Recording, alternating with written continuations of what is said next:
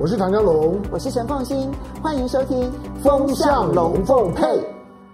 风向龙凤配，我是唐江龙，我是陈凤新，我来带风向，我来跟风向，因为你晕头转向。二零二零年的风向即将要结束，我们要迎接二零二一年了。好，今天你要先解释一下，为什么在这个时候会看到你？嗯、呃，其实是因为我们不要，我们希望二零二零年还能够跟大家见面。对，没有，所以我们就是硬生生把二零二一年的元旦的节目提前到今天来跟大家见面。好，老老实讲，就是因为一月一号是星期五，对，那整个雅虎他们都要放假。哦，对啊，我们说实话，其实是因为雅虎要放假，他们要放假，逼着我们在这今天录，好，那么就今天录吧。但事实上，今天唐湘龙也是有时间的，好不容易，对不对？没 有没有，开一个开玩笑的。我觉得，嗯，综合二零二零年，其实有几件，嗯，今天我们在梳理的结果呢，这些很多的事情都会影响到二零二一年。今天第一件重要的大事情，当然就是中美之间的关系，而这个中美之间的关系呢，现在欧洲呢成为最重要的那一个杠杆的第三者。现在看起来，虽然拜登不断的喊话，希望欧洲能够跟他站在同一阵线，可是包括了《纽约时报》其实都已经报道，中欧全面投资协定呢即将签署，所以看起来等不到拜登上任进入白宫，然后去转还这个美欧之间的关系，中欧要急着赶快先确定他们彼此之间的亲密关系。我们先来看一下拜登呢，他在昨天的时候呢，第一次发表了。他对于中美之间关系的一个谈话，其实从这个谈话当中呢，当然也有迹可循，就是呢说啊，他希望能够有一个这个盟友的一个全面性的一个合作，然后呢，联合民主国家一起来制衡中国呢，在包括了贸易上面，还有包括了科技上面，以及人权上面一些失衡、不负责任的一些情形，要让中国付出代价。好，所以他说呢，美国与中国竞争，并不是要像。北呃，而且要向北京呢追究他有关于贸易、科技、人权其他面向的侵犯作为的时候呢，必须要能够跟理念相近，而且共同捍卫共同利益以及价值的这些伙伴呢在一起，才能够让美国处于更强而有力的位置。好，这一段谈话呢，其实他谈话的同时。欧洲所有的媒体，还有包括我们等一下可以看到《New Times》、《纽约时报》的报道呢，报道的都是中欧全面投资协定最快这个礼拜就要签署了。哎，今天已经是三十号了耶，明天就三十一号了耶。如果是这个礼拜，那元旦不可能在元旦的时候签署啊，所以也就是这两天的事情了耶。对，其实大家在说在说这个礼拜，其实大概就是就是。这两天，对，呃，也就换句话说，在二零二零年结束之前的时候，以欧洲时间计算，二零二零年结束之前的时候，那欧盟要把这件事情搞定。嗯，当然一些迹象可循，从昨天，其实欧洲的媒体，包括 BBC。因为 BBC 是英国国家广播公司啊，我想他的他们在处理这些讯息的时候，他们要求的精准度比较高，因为因为它承载的就是说呢国家的公信力，所以它比较不会用捕风捉影的方式。而且 BBC 跟欧盟官员之间的关系也确实相对来讲应该是比较好的。对，那当 BBC 这种的媒体它报道，或者说是法国法广在这报道的时候，这种的媒体跟一般的媒体不太一样，因为它都是国家广播公司，所以他们在处理这种讯息的精准。都会要求比较高，如果没有比较大的把握，他不会处理。第二个就是昨天晚上，昨天昨天大陆的外交部的发言人，其实呢也针对这件事情做了回应了。嗯，这个很重要，这是这个是我认为比任何媒体的报道都更重要的算。因为如果不确定的话，他们是不敢这样子公开回应。是，就是说，呃，大陆的外交部呢，已经已经正面回应媒体的提问，而那个提问是一个很乐观。虽然他没有说什么时间签，因为这还要要配合欧盟，嗯，但是他已经主动的表达，就是说快要签了。嗯，OK，然后呢，签了如何如何。好，第三个就是刚刚讲，连美国的媒体，那纽约纽约时报当然非同小可，它不止在美国，在全球来讲，它都是呢民营媒体里面的重量级的。嗯、那纽约时报的报道呢，这至关重要。嗯，那那为那为什么急？嗯呃，反正这种东西都已经谈了六年了，那为什么一定要在二零二零年就两天的时间这么赶吗？当然会非常赶，因为在两天。梅克尔就要卸任了，嗯，我就卸任，他还是德国总理了。我是说，他要 他即将要卸下呢，就是每年轮一次的，就是说轮值国，轮值国。好，那他作为，因为德国是今年二零二零年的欧盟的轮值国，欧盟呢，本来连英国呢二十八国，现在剩二十七国。嗯、好，那轮值国，好，那轮值国没关系啊，你轮了是交给下一任嘛。嗯。可是第一个，因为谈了六年的时间，其实前五年你看不出什么太大的的进展，因为前五年大家各忙各的。坦白讲，前面几年你会看得出来，中国比较在忙 RCEP。对。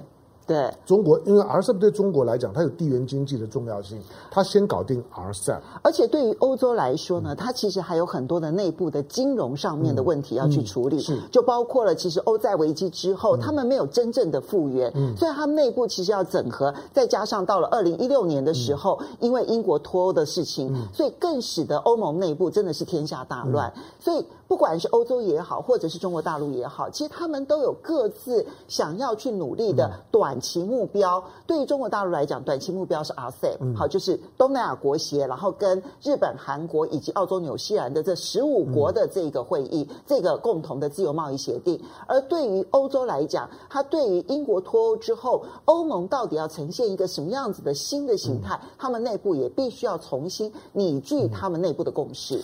对，因为这个问题叫它中欧全面投资协定啊，呃，当很很多人可能一听到一听到这种大的投资，然后然后然后什么什么自贸区的人头头都昏了。但是我告诉你，这件事情至关重要，因为它几乎决定了未来的世界的板块。是，那所以美国为什么很紧张？这待待会儿我们谈。可是我要告诉你，就是说，因为梅克尔只剩下两天。在过去这两年的时时间，因为中国把把重点呢摆在 RCEP 上面，因为他把时间表已经开出来了。嗯，中国已经把时间表开出来，所以你看到过去两年的时间，他就是必须把这十五国，本来连印度是十六国，要 coordinate 在一起，成为一个全球最大的自由贸易板块。他成功了。嗯，好，那欧盟在忙什么？欧盟在前两年光是处理英国脱欧就焦头烂额了，所以他一定要处理英国脱欧。你看他们那种马拉松式的谈判。是，那今年为什么比较快？因为其实英国脱欧在今年的一月三十一号就生效了，剩下的只是过渡期，大家把细节谈清楚。所以他在今年他会有比较大的空间来处理，就是说跟中国的问题。那为什么要处理跟中国的问题？你要知道，当中国跟欧洲要谈一个大的全面的投资协定的时候，比较困难的是在欧盟，不是在中国，因为中国是一个整体，可是欧盟是二十七个国家，对，每个国家的这种的五花八门的问题啊，你要大家都点头不容易啊。嗯，那这一次，因为到了到了前两天的时候呢，这些呢会员国的代表大家一起来坐下来。高峰会对，本来以为说，哎，多少会有人给拜登一个一个面子吧，总要有人举举手说，嗯，我反对或者我保留，结果竟然没有。其实就连波兰都没有。对，波兰。波兰其实有透过媒体表达了反对意见。对。那如果说各位如果熟悉的话呢，你去看一下最近啊所做的一份民调，这份民调里头呢很特别，在欧洲所有国家当中。最亲美的，就认为全世界应该由美国来领导的，嗯、那就是波兰。是啊，哦，波兰超过五成的民众认为，全世界主要的领导人一定必须是美国。嗯、这跟德国他们认为只有百分之六认为，嗯、呃，美国适合来领导。然后就连英国都只有百分之十四、十五的人认为英国适合，呃，美国适合来领导。可是波兰却是超过五成认为全世界必须由美国来领导。可是。波兰即便是那么样子的亲美，在这一次的中欧全面投资协定要签署的前夕，嗯，虽然他们对媒体表达了说希望能够稍微的谈的久一点，不必那么急，可是他们没有反对，嗯，显然现在看起来也是没有反对的，因为波兰，波兰如果把不只是波兰了，总体来讲，今天东欧跟西欧啊，东欧比西欧更亲美。嗯嗯，那东欧大家都是新的欧盟的新新成员，一九九零年代之后呢才解放出来，然后陆陆续续进到欧盟体系里面，他们呢比西欧国家呢更亲美。西欧这些国家来讲，跟美国打交道久了，尤尤其像德国、法国，或者说呢，和比如这些呢传统的国家，你要知道这些国家，他们他们跟英国之间都有都有一些认知上的差距，之所以跟英国一直都很难深度整合，就是因为英国所抱持的是大西洋主义。对，那你看欧陆的这些学者，他们强调的是欧陆主义，欧洲未来的发展应该以欧陆为中心。而不应该动不动就把美国拉拉进来。这是最最近呢，就是说这大半个世纪以来，我觉得欧洲统合的过程当中，欧陆这些国家的思想家最主要的跟英国的差别。所以，香龙啊，你从另外一个角度来讲，嗯、今年能够开始那个顺利的开展，嗯、而且并且把它谈得很顺利到。可能在今天晚上八点钟就会签署这一件事情，跟英国脱欧会不会有关系？就是英国的那个大西洋主义一直干扰着欧盟的整体的对外关系的一些看法，但现在一旦英国离开了欧盟之后，欧盟二十七个国家的那个。欧陆中心主义反而更加确立了。有，要要凤呃，待会有有有一些要让凤馨去发挥，但是我把我把一些框架让让大家知道一下。其实这几年的时间了，对欧洲来讲是一个非常重要的选择的关键时刻。嗯，那你回头去看，从二零一零年到二零二零年这十年，全球的经济板块变化是非常大的。那几个时间点我们过去讲过的，比如二零一零年，二零一零年呢，中国超过日本。成为全球第二大经济体，你想中国要追上日本？中国在上个世纪的五零年代喊口号喊得很漂亮，要超英赶美，大家当笑话，怎么可能嘛？开玩笑，你那个时候你你你说不要说不要说赶美，你的超英根本就是不可想象的事事情。好，但是你看到二零二零年、二零一零年，当它超过日本，那个时候呢，双方呢都是呢四兆多的产值。可是现在，中国十年的时间，它已经是日本的三倍。嗯。好，那二零一三年的时候，你知道二零一三年，如果你不从个别国家来看，欧盟为为为什么最近很焦虑？它不是光是拜登的问题，不不是光是川普的问题，而是因为二零一三年，如果你把欧盟当作是一个整体，二十八个国家，你知道欧盟的二十八个国家，当时还包括英国，它的它的 GDP 的总量比美国都还大，它是全球最大经济体。对，美美国是第二，中国是第三。对，可是呢，第一个就是。欧盟呢没有什么成长，中国一直上来。对，然后现在呢已经是美国第一，欧盟第二，然后呢中国第三。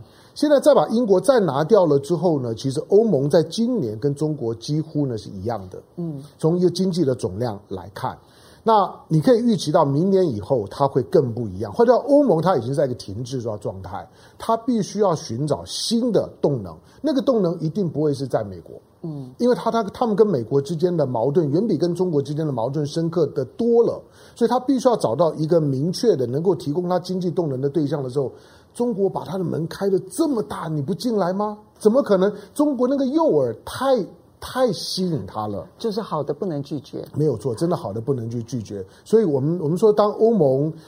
愿意花了将近一年的时间，让二十七个国家都点头，你还是要佩服他啦，因为因为这二十七个国家要点头不容易，尤其像波兰这种的国国家，波兰因为它传统上面，它既不可能信任俄国，它也不可能信任德国，它历史上面就是被这两个国家欺负的，所以它一定是呢扒在美国的身上。所以你看到过去，当美国跟德德国交恶，美国说呃川川普，你大家听过吗？我我把军队从德国撤撤出来。波兰很开心，我要波兰开心，因为撤出来军队大部分都摆在波，就会把你放到波兰，然后直接就去可以对抗俄。对，让他让他比较有安全感，让波兰觉得自己成为一个东欧大国，这个是波兰希望。波兰希望自己成为东欧大国，然后呢，能够呢镇守在呢面对俄罗斯第一线，再也不要被你们欺负。他需要找美国撑腰，这是政治背景。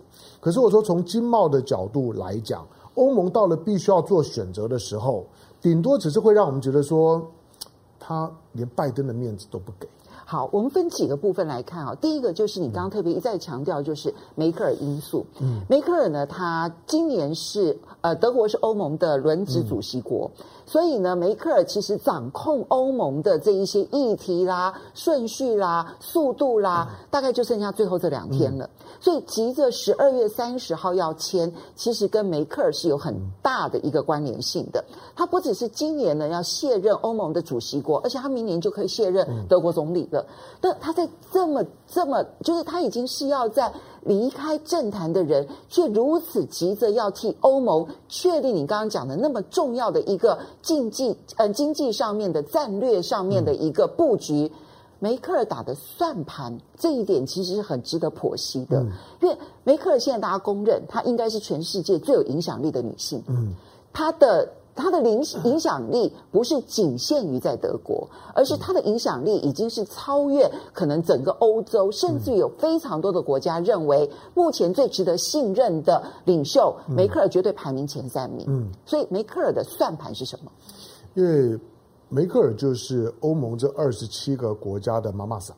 每 天妈妈嗓好像有点难听啊！没有啊，就是常常要听大家吐苦水啦，然后啊、呃、陪陪大家聊一聊啦。大阿姨对，安安抚大家的情绪，因为德国毕竟是欧陆的大国。现在当英国走了之后，那德国跟法国的经济的总量差不多，嗯，所以德国跟法国不能少一个。所以现在德国、法国唇齿相依，他们必须要共同的撑起欧陆主义的未来。因为如果如果英国脱欧之后，英国走得不错，而欧盟呢又又又停滞，欧盟是有可能散掉的。嗯，所以对于对梅克尔来讲，他不止今年呢，德国的轮值主席国的时间快到了，明年梅克尔的德国总理也要卸任了。对，后来他的政治生命已经已经快要到尾声了，他在做战略设定。因此，对于中欧的全面投资协定来讲，不是只为了德国，不是只为了梅克尔，而是为了德国一心推动养大的欧盟，绝对不能够死掉。因此，他要有一个有一个战略设定。所以他担心这个战略设定如果不在他任内完成的话，嗯、未来可能没有办法再形成，嗯、而最后欧盟有可能因此而散掉吗？嗯，我。我个人对于就是说，如果没有把战略布局，就是围棋的定时，嗯，定好一开始那三四步，如果你没有定好对的不对的话，那今天的中美的对抗一定会把欧盟给瓦解、拆散。今天的中美的对抗，你到最后欧盟一定瓦瓦解，因为因为大家都在拉。你一定会被撕裂掉，英国就已经是很明显被被撕裂掉的一块。所以它究竟是一盘散沙，还是一块这个坚硬不可以破的这一个、嗯、这个磐石？嗯、其实跟它的战略布局很很重要。嗯，嗯因为就好像围棋一样，如果我定时定好了，我里面任何一颗棋子是不会被挖走的。嗯但是如果我定时没有定好的话，嗯、随时被突破之后，哎，一块一块一块就被吃掉了呀。对啊，就是我们我们当我们今天看英国脱欧的时候，其实大比较大的框架来看，英国脱欧本来就是中美对抗的后遗症。嗯，当中美中美在对抗的时候呢，英国的内部的那个脱欧动能就就出来，他又觉得美国可以靠了。因为美国的姿态就要出来了，可是欧盟不可能跟着跟着英国走，欧盟要要保住自己的主体性的时候，他一定要在中美对抗当中找到一个最有利的对象。大家千万不要有幻觉说他会跟跟美国直接对抗，不是这个意意思。嗯嗯嗯、第二个，大家也不要有一种幻觉，以为说今天中国已经强到了，就是说可以跟美国对抗。我我老实说，还差得远，对，还差得远。对我们今天在谈的这件事情，只不过说从势头上面来讲，中国确实成长得非常快。对，你从经济的总量来来讲，它真的在很短的时间之内会让美国觉得非常有压力。尤其我说了，美国是从一八七零年之后，它已经有一百五十年是全球最大的经济体。嗯，那从来没有人可以取代，尤其是全面的追追上美国，只有中国，所以他非把中国给个给打趴不可。好，那。如果梅克尔在这两天不做决定，第一个，因为老实讲都已经谈谈完了啦。今天不管是谁来最后来签这个东西，你要知道都是梅克尔谈的。嗯，梅克尔主谈，他已经谈谈完了。那就算今天谈完了之后，梅克尔卸任了，他们下一个也不担心，下一个是葡萄牙。嗯，或葡萄牙。在欧盟里面，如果你要找亲中第一名，葡萄牙如果如果如果说他第二名，可能不太好意思有人说第一名。好啦，至少前三名了。对了，就是因为葡萄牙不，葡萄牙基本上面呢，就就包括现在的现在我我我做联合国的秘书长，那也是葡萄牙的前前总理，嗯、他们比较有左翼的背景，同时呢，对于中美之间的对抗，葡萄牙向来葡萄牙在欧陆是一个感觉上比较边缘的国家。对，可是呢，在在全球的战略思考上面，我觉得它有左派的指标性。好，那因此呢，他一定会签下来。所以，即便是明年的轮值国，嗯、方向上也是不会变的，不会不会变的。因为，嗯、因为大陆这一次显然他就是要让要让欧盟进来，所以他放的条件超级宽。嗯、那我我在我在讲的另外一点，其实他会说会说，那那欧盟欧盟对对中国为什么没有美国的那种的意识形态的敌意？不是没有。是我说，但是欧盟变得越来越越务实，因为它有生存压压力，它即将要被中国赶上，成为全球的经济板块的第三名这件事情。如果到了第三名，欧盟是有瓦解的危机的。因为他的他的信信心就开始动摇了。我觉得不是第三名让他会有瓦解的危机，嗯、我觉得是呢，每一个国家的战略目标一旦出现了不同的时候，嗯、他们就容易瓦解。是。那现在你看到的中美，现在美国总统拜准总统拜登呢、啊，嗯、他所设定的那一个所谓的民主同盟，然后共同抗中的那一个战略目标，嗯、你从欧洲各个国家，你仔细的去剖析，你会发现跟欧洲的目标不一定相同。嗯。那可是这个时候就会出现有有这个战略上面，因为我跟你的目标不同，但是呢，你又要求我必须要跟你同心同德。有些亲美的国家可能就跟着你走了，那有一些国家根据自己的战略利益来看的话，认为必须是欧陆主义，就有可能被瓦解。所以我觉得，与其说是因为经济上面的规模可能会造成瓦解，倒不如说，万一中美对抗的过程当中，二十七个国家各自有它的战略利益的不同考量的时候，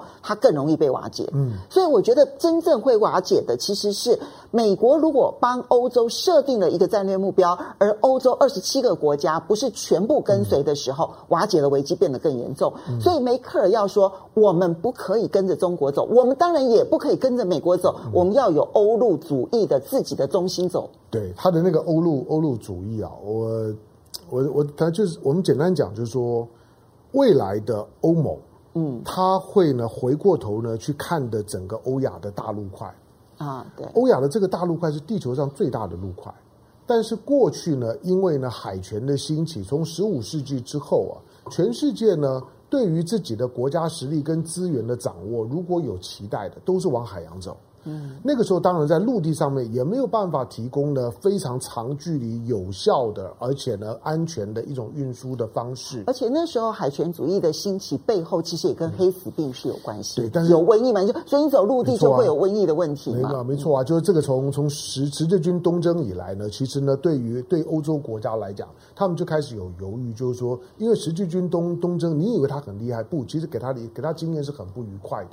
所以他们慢慢的，他们就不再从陆地上面往东边试探，他们往海洋走。但是现在时代不一样，对欧陆来来讲，欧洲的这些国家，它有一种的一种的欧亚陆块的高度，但是它会有一个呢属于欧盟的角度。欧盟的视角看出去的时候，它你你你光看到中欧班列。嗯，我们你说光看中欧班，因为美国人是不容易懂这个东西，英国人也很难体会这东西。中欧班列即使疫情发生到这个样子，你看中欧班列的成成长，对，对从从从成都出发了之后呢，直接直接进德国。对，你从我从德国的角度来讲，天天都有火火车从中国过来，你叫我跟中国保持距离，我我我会觉得很很奇怪。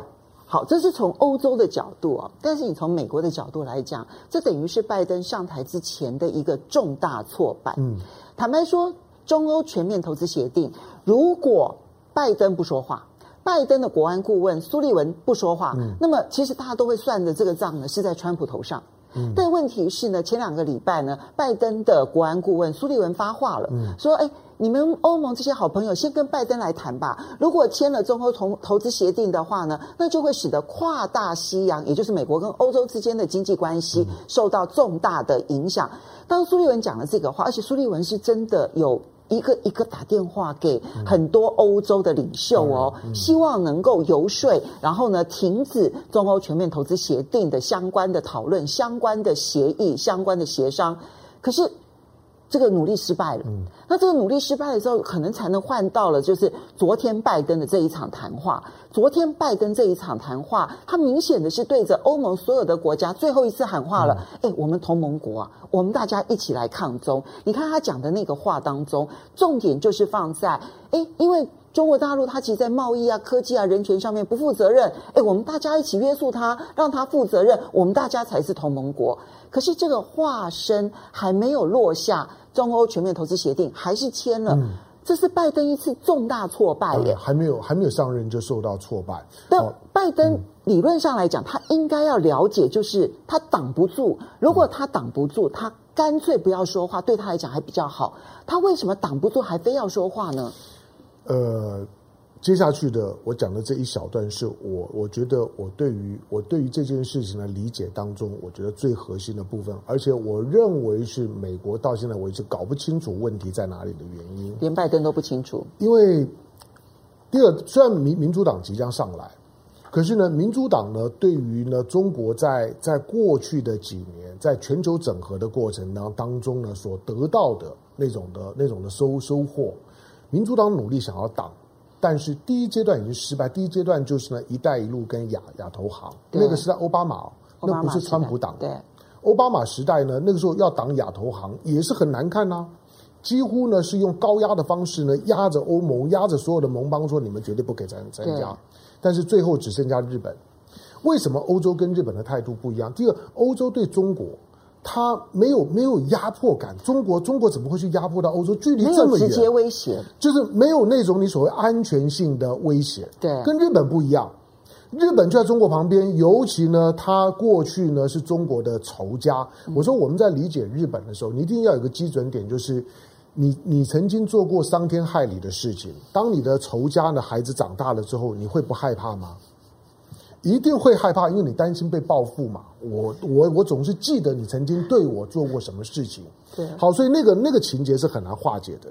好，第二个就是说，当现在拜登，拜登呢是谁？拜登是奥巴马的副总统。是，你要知道，当初操作亚投行，当初操作“一带一路”要打压中国的背后是拜登啊。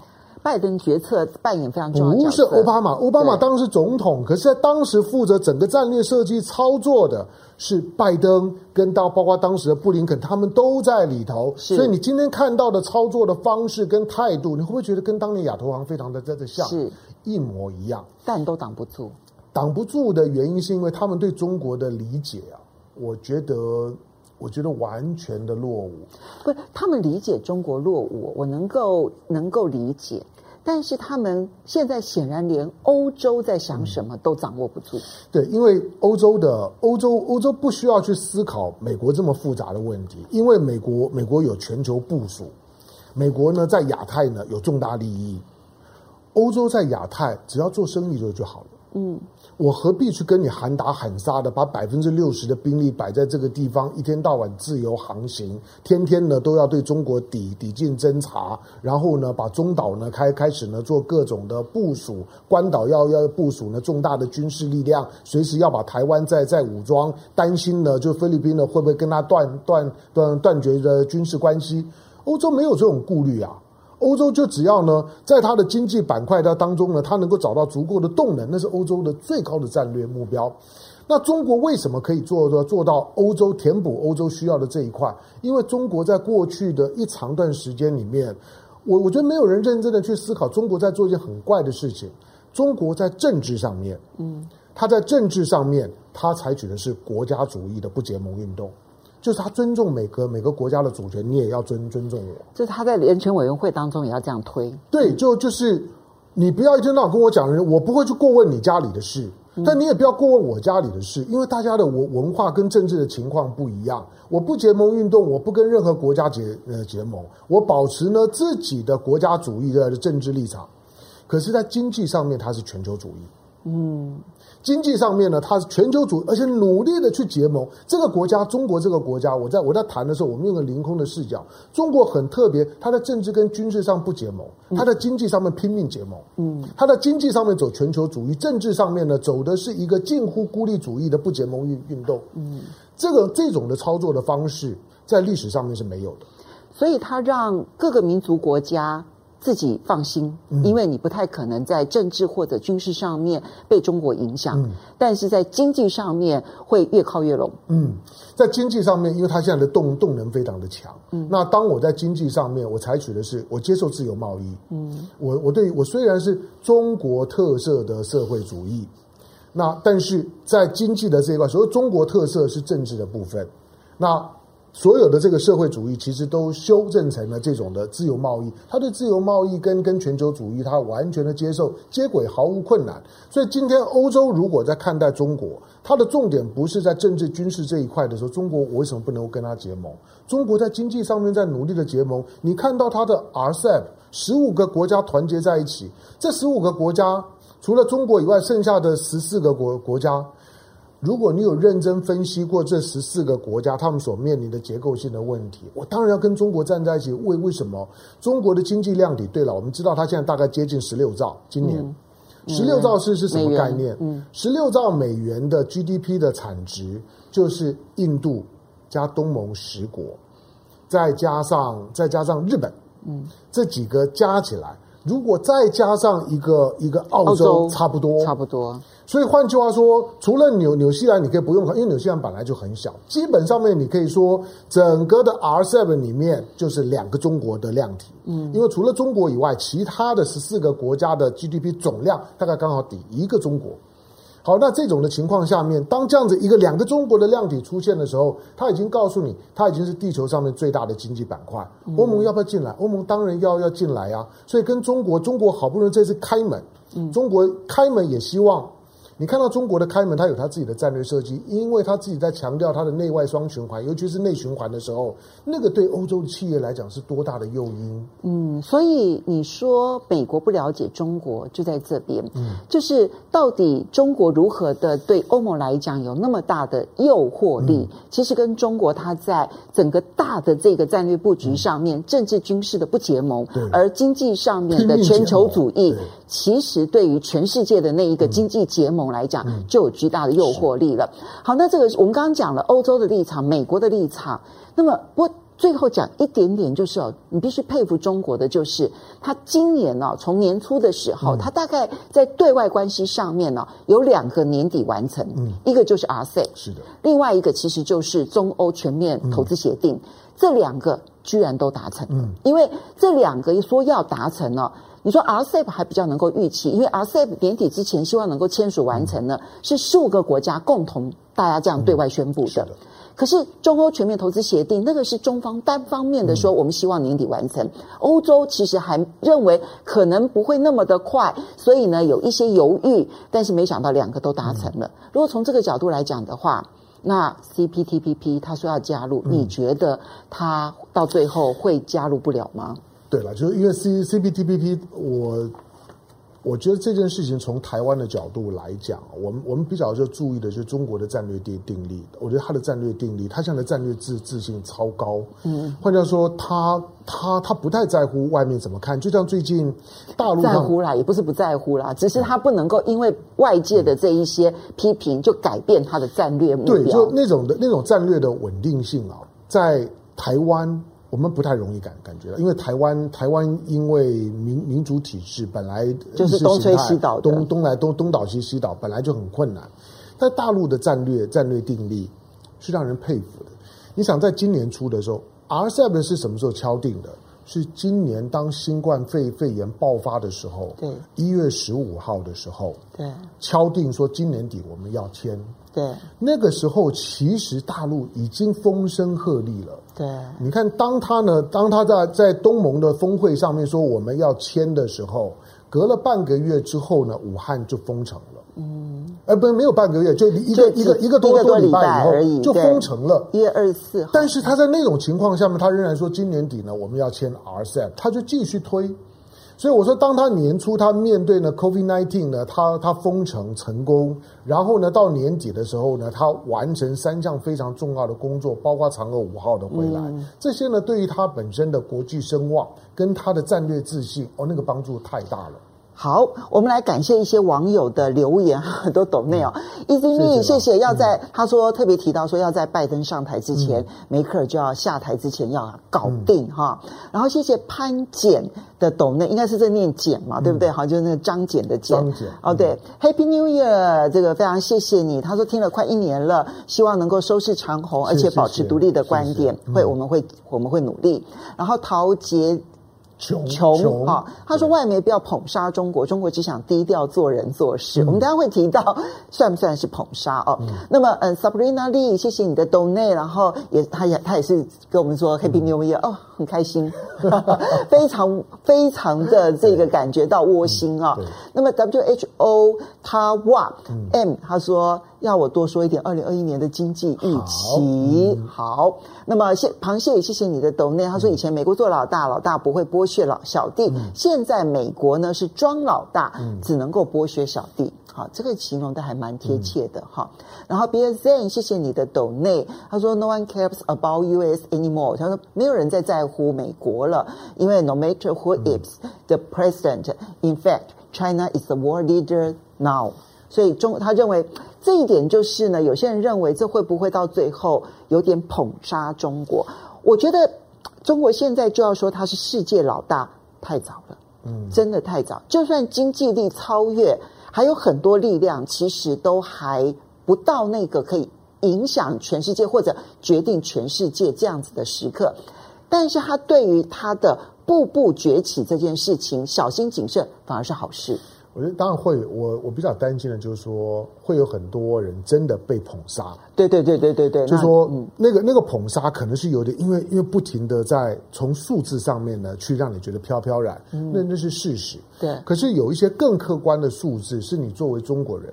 你必须要认识到，第一个，我觉得一个人均所得一万美元的国家，不要说自己是老大，对，那个还那个还差很远，还不到。第二个，你的经济量体呢，就算是超，就算达到了美国的标准，你要知道你是十四亿人跟三亿人比的，嗯，那个呢，终究呢有一个很现实的差距。我们只是概括的说，从经济总量上面来来讲，它当然那个有总量的一个量能跟象征意义。对，再来就是说，中国在主观上面，我刚刚讲，中国在政治上面采取的是一个不结盟运运动，那当然就没他没有想要当老大嘛。对，你看到他对每件事情来讲呢，他都是要求，包括美国要求所有的国国家应该尊重的特定国家的主权立场。中国对所有的事物，除非人家来拉他，否则中国几乎都不介入。好。接着我们再谢谢 David Road，他的懂内好单纯，就只是来说一声新年好，感谢你哦。然后网友拜登说，美国自顾不暇，还能管国际事务吗？好、嗯，然后天天看我们的老朋友，嗯、他懂内，他这次懂内也真的有点多，谢谢你哦。谢谢。然后这个 Joey Williams 也谢谢你的懂内，他说。嗯，他呃，他凤新说最喜欢那个 MIT，就是麻省理工学院嘛。MIT 大家都喜欢啊，哦、真的，波士顿，我实在非常的爱 MIT，因为我觉得他那个观念，还有带动了全世界很多的那一些新的创新的概念，其实帮助非常的大。Joey Williams，你在这个。在这个这个这个 MIT 哦，恭喜你了，这样子。好，然后接着是李珍妮，以美国利益优先，欧盟为何要牺牲己力来放弃中国市场这块肥肉呢？嗯、对不对？好，那 Danny Way，谢谢你的抖内，他提到了这一个呃大陆的这个疫苗第三期数据出来，保护效率百分之七十九点三四，好，还不错。然后他也祝雅虎的小编们新年快乐。嗯、好，这个 Initial Z，他说今年中国真的是一手烂牌开局，最后打成。神结局，其实必须说真的很厉害哈。嗯嗯、然后 LG 啊、呃，谢谢你的抖内，还有点心三，谢谢你的抖内，然后还有这个 Evelyn Chang 也非常谢谢你的抖内。我们现在必须要回过头来谈、嗯、有没有捧杀的问题啊。嗯、那么我们先来看这一位评论家哦。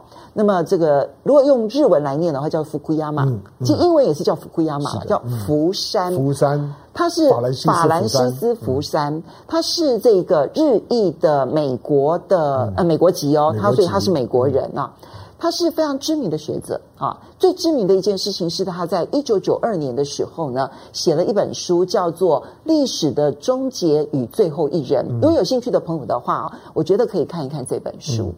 这本书大概是资本主义呢，在苏联瓦解了之后，然后对于资本主义呢，可以领导全世界，而且主宰全世界，同时成为全世界的唯一标准，最自大的一本书。嗯，而这本最自大的一本书的作者，现在他必须承认一件事情，就是。这一次的疫情当中，美国做错了很多事，而中国做对了很多事，嗯、所以现在经济的重心往亚洲移，尤其是往中国移。嗯，所以这一段话出自于福库亚马，好，就是福山的嘴里跟一般的学者是很不一样的哦，因为如果你他本来就是一个左派的学者，他本来其实就是比较相信社会主义的，那你说他现在开始觉得说，哎呀，中国好像做的是对的，美国做的是错的，这个不意外。但是福库亚马在他心目中，美国永远是 number one，美国永远是对的，美国从来不会犯错，所以这番话出在福库亚马嘴里的时候，那个感觉上面就特别的让人觉得重要了。嗯。但福山今天今天有许多人对于福山的那本《历史之终结及最后一人》的那个，因为它是一个它是个历史哲学书，对，它不是个大历史书，它跟黄仁宇的那个《万历十五年》还不太一样，它是个历史哲学，嗯，所以它里面呢是一个比较史哲学的论述。那因为对他觉得说，哎呀，你看你当呢，当时呢，对于西方的对资本主义的文明的那种的吹捧，觉得当当东欧的瓦解了之后呢，共产主义崩溃了之后呢，资本主义的体系呢就得到了全面的确认。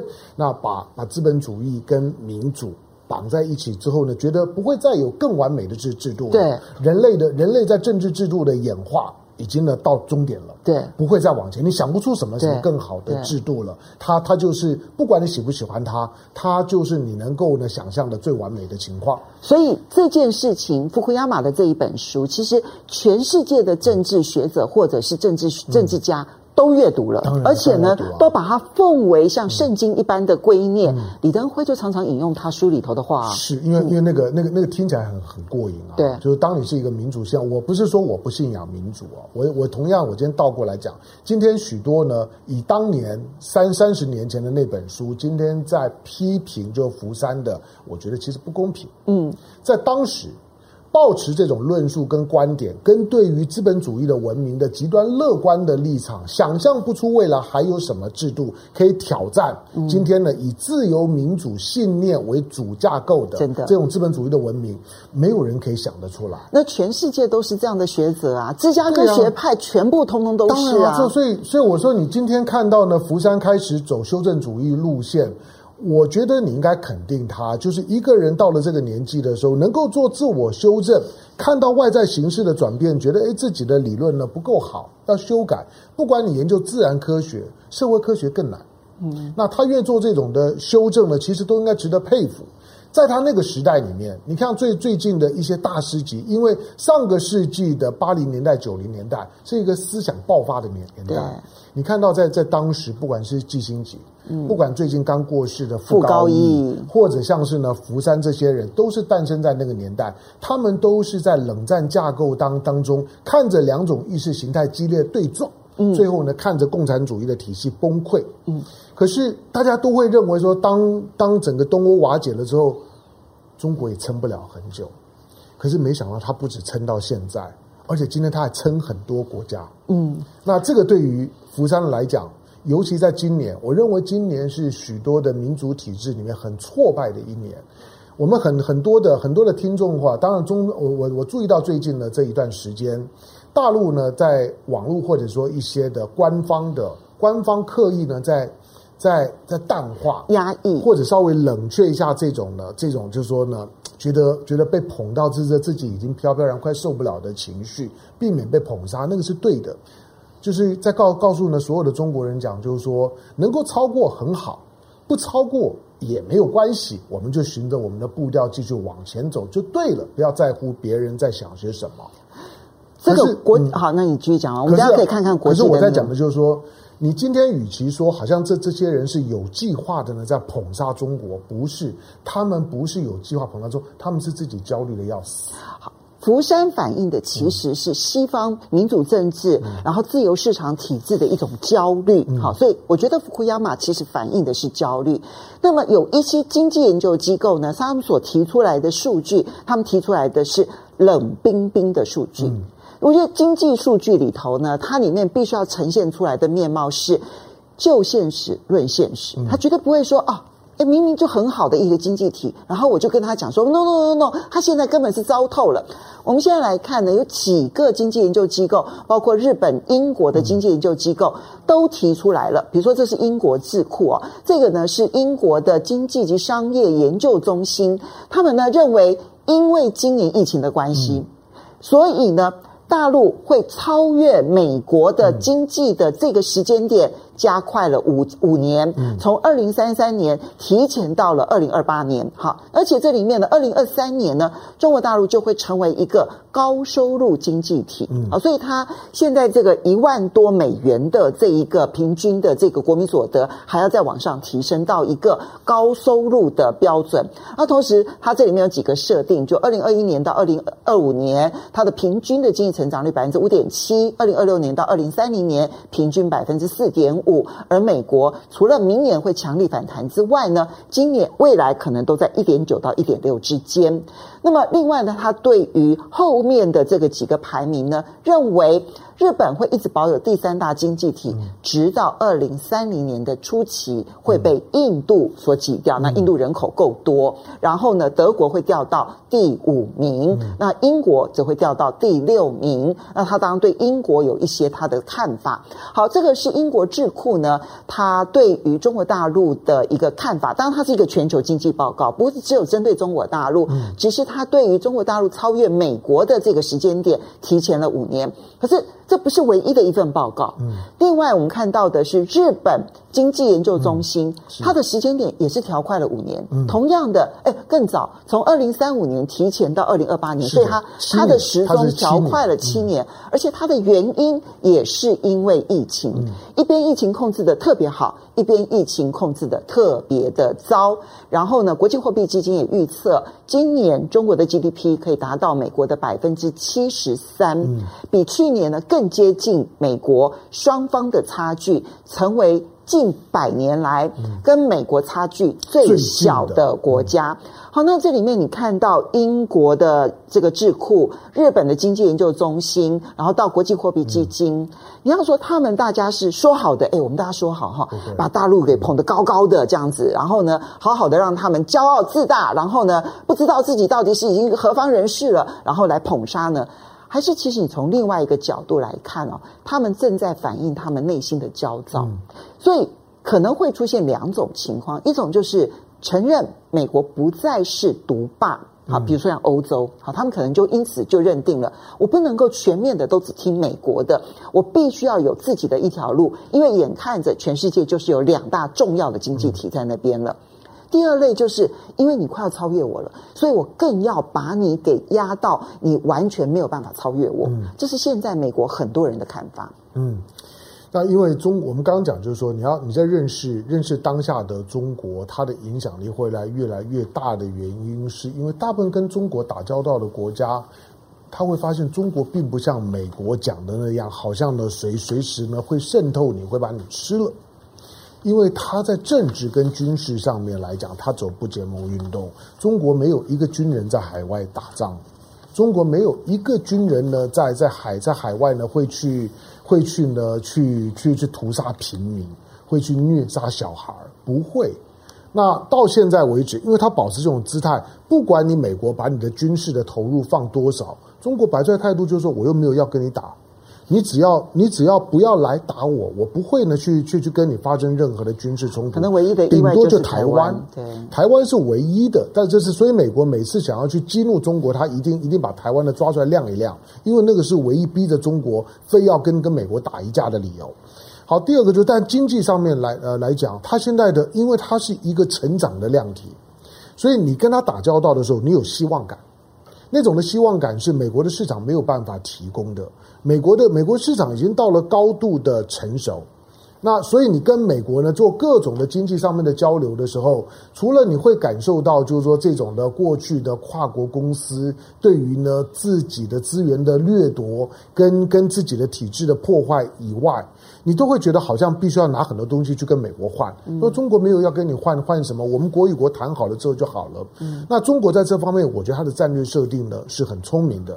刚刚凤馨讲的就是说这些的这些的研究机构，你看不管是不管是日英国的、日本的、英国的，嗯，还有德国的、德国的媒体。那你刚刚讲的 IMF，IMF 其实就就是美国的啦，IMF 后面的老老板就美国。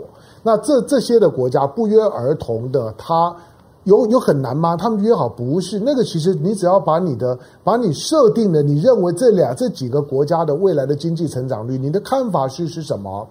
你只要设定好了之后，简单的算一算之后，你都可以算得出来啊。只是这些的国家或者这些的智库，不约而同的掐指一算，都是二零二八年。嗯，我最近还看到一篇呢，是印度的。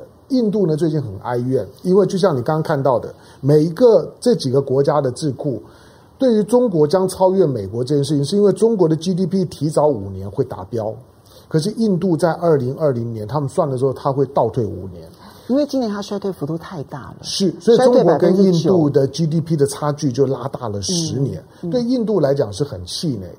我认为不止十年，我认为二零二一年他们是没有办法脱困的。以现在的情况来讲，是脱不了困的。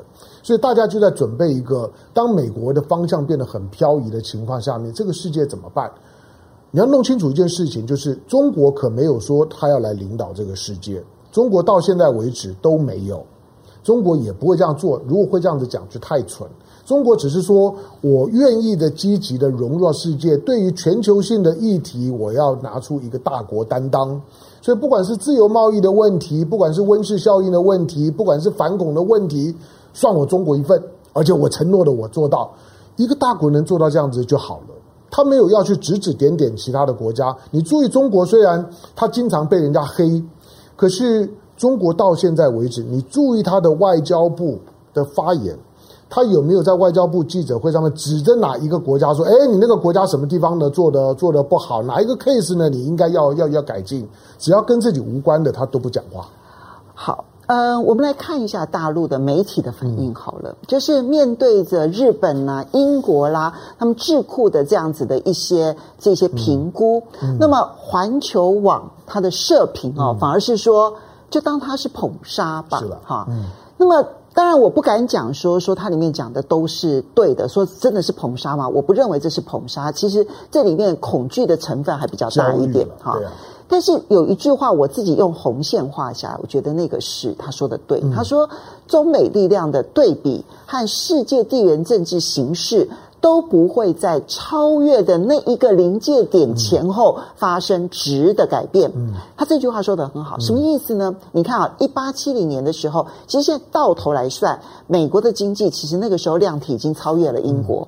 可是那个时候一八七零年的时候，美国有当老大吗？嗯，一八八零有当老大吗？一八九零年有当老大吗？他一直要到第二次世界大战的时候，他还在犹豫，我要不要去干预别人的战争。所以你看到说，从一八七零一直到一九四一年，这个长长的这个七十年的期间，其实对于他要不要去介入国际事务，他是保留的。所以那个时候在国际上面，不太去认可美国是一个超级强权，也不太认为在国际事务上面，美国一定要扮演一个重要的角色。他要拖到一九四五年这个二次世界大战之后，美国才成为全世界的超级强权。那么，当然，我觉得现在不能够直接跟十九世纪、二十世纪来对比，因为现在大家对于所有的经济力啦、军事力啦、政治力啦各方面的评估，所有的资讯其实太多了，所以你也很难这种韬光养晦几十年，然后完全都不出头，像当年的美国这样。但是，要如何的在经济力崛起的同时，让国际放心，其实这是一个很难的课题。我其实并不认同这个，就是说《环球时报》的社论。OK，就这个《环球时报》的社论是一个典型的刻意的自我压抑，就是其实是暗爽，但是要压抑。那那个那个其实不好，对，那会那会得内伤，会得得得内伤。对对对，心理上面来讲是不健康的。你你走有有时候爽就要就要关起门来，大声的把它叫出来，就是 大声叫，让让让让自己那种开心要有个发发泄，就算不想让他听到，也要大声的叫出来。再来就是说，时空环境，大声叫出来，自己私底下叫一叫就好，真的不要到国际上面去。对，就是说，当然你你你只要不要在国际社会去装大爷就好了，就装大爷装大哥，就说，哎，我现在是个大爷，你们你们怎么不来接待我？怎么不来款待我？我到的地方呢，都应该有个大哥的气派。你只要不走上这条路，都 OK 的，因为数字就是数字。嗯，但是那种的论述的方式，我觉得太古典了，而且太落伍了。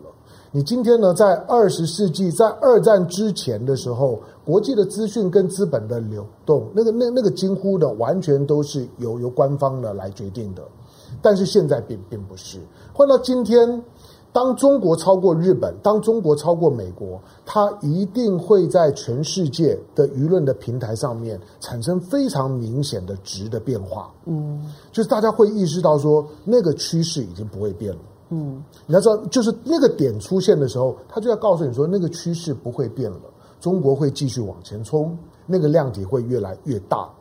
二零二零年，中国还完成了一件事情之后，大家可能会忽略的，就是它全面脱贫。嗯。对，当然以贫穷的标准来讲，表示他还有很多人其实生活在以西方国家的角度来讲，啊，你们还这么低啊？嗯。可是你不要把中国当做是一个整体，十十四亿人这个量体太大了。许多人、许多的国家在跟中国打交道的时候，其实慢慢训练自己，就是说我不是跟整个中国打交道，我可能只需要去跟长三角打交道，我只需要跟珠三角打交道。我我只需要跟某个区块打交道就够了。通常跟一个省打交道都已经很辛苦了。对，就是就已经够了。那你如果说跟整个国家，大部分国家呢是是经不起的。可是你跟中国打交道，过去的二十年、三十年里面经验，它给全世界，尤其是亚洲国家一个非常清楚的讯号：这二三十年只要跟中国保持的不错的这种的这种的是在经贸关系的，今天都大放异彩。比如说好，比如说七年前，七年前的时候。七年前，东盟跟印度的经济量体是一样的。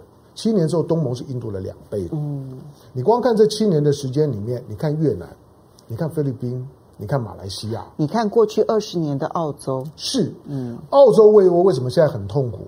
那澳洲它的经济连续二十九年正成长啊。他的那个成长，就是随着中国成长的轨迹而成长。没有错，他的成长，你再回头去看，他凭什么二十九年正？二十九年正成长是什么意思？这二十九年经过了多少事情？经过了亚洲金融风暴，经过了网络泡沫，网络泡沫化，经过了二零零八年金融海啸。这这些呢，所有的比较先进的经济体几乎都会很严重的衰退，都受很大的伤。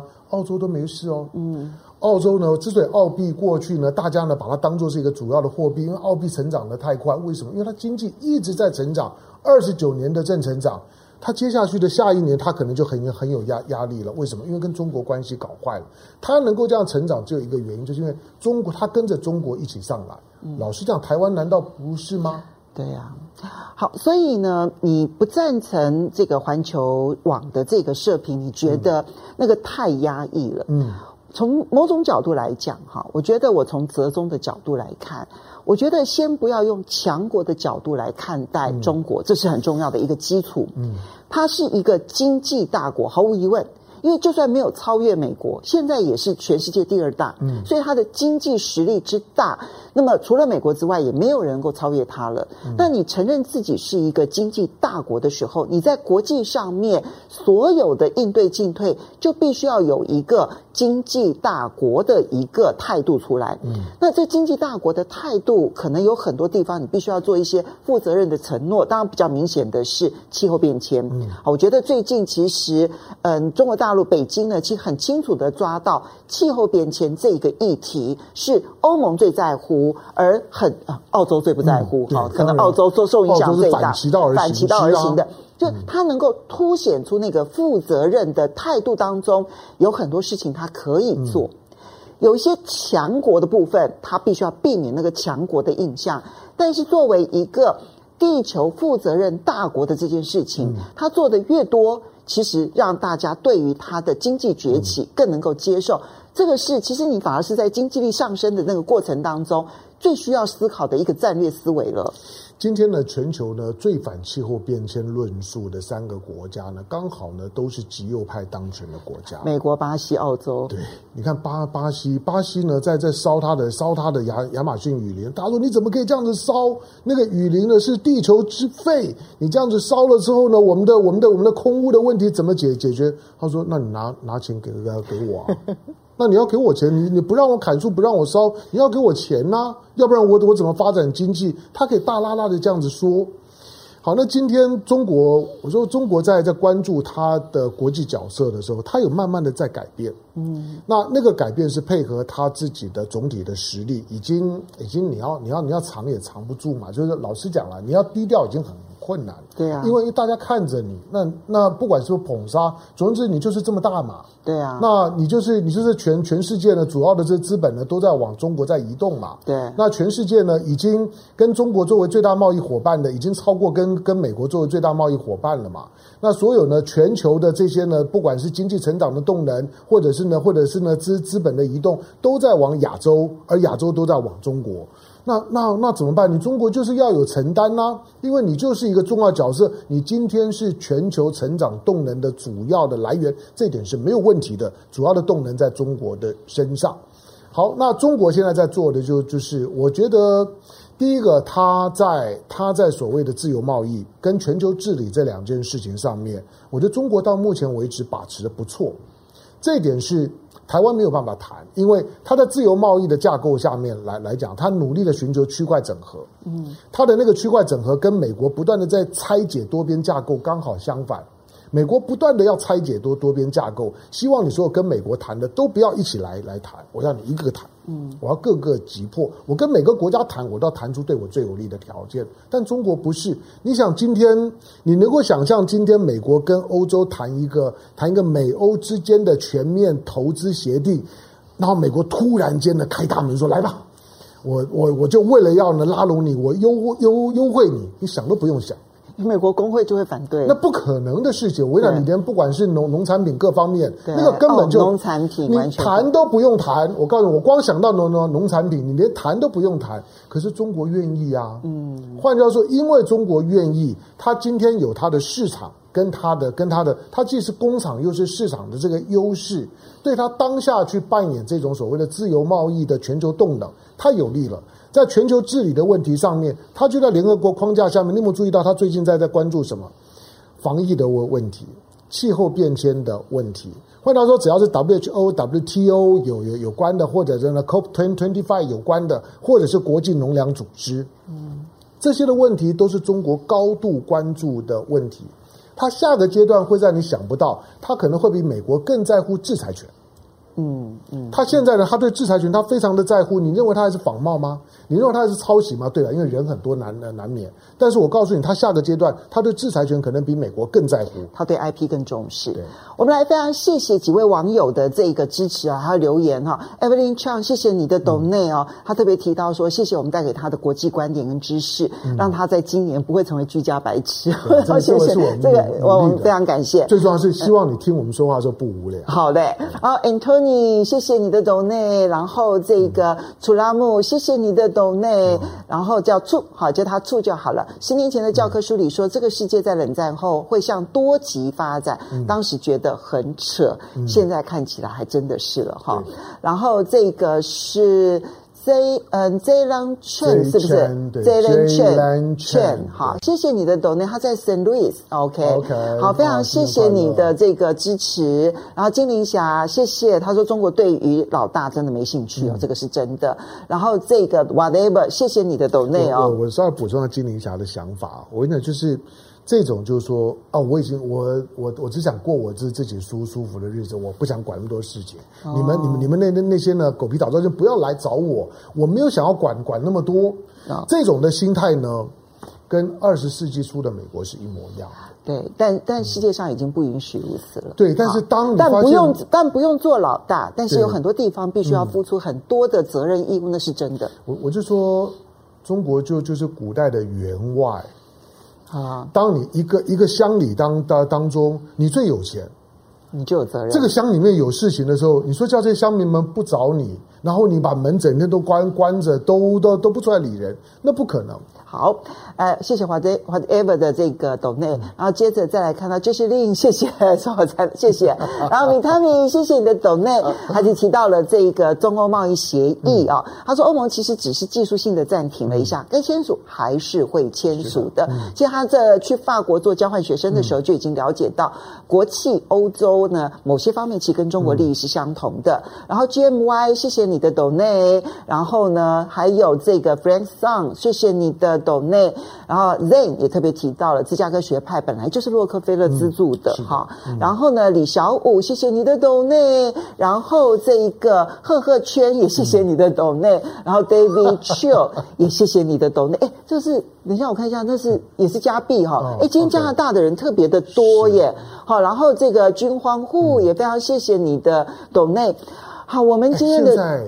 我们的时间已经超过了。你现在如果在加拿大，现在是半夜。对啊，好感激哦。我我们不过也要看他是在西岸还是在。不过也还是一样啊，都都是十一二二点一两，或者说十二点以后啊。那我们要不要跟大家说一声新年快乐？然后就要告诉大家说，明年见了。对对对，新年快乐，新年快乐，而且感谢，感谢，对，而且明年见，明年见，拜拜，拜拜，雅虎。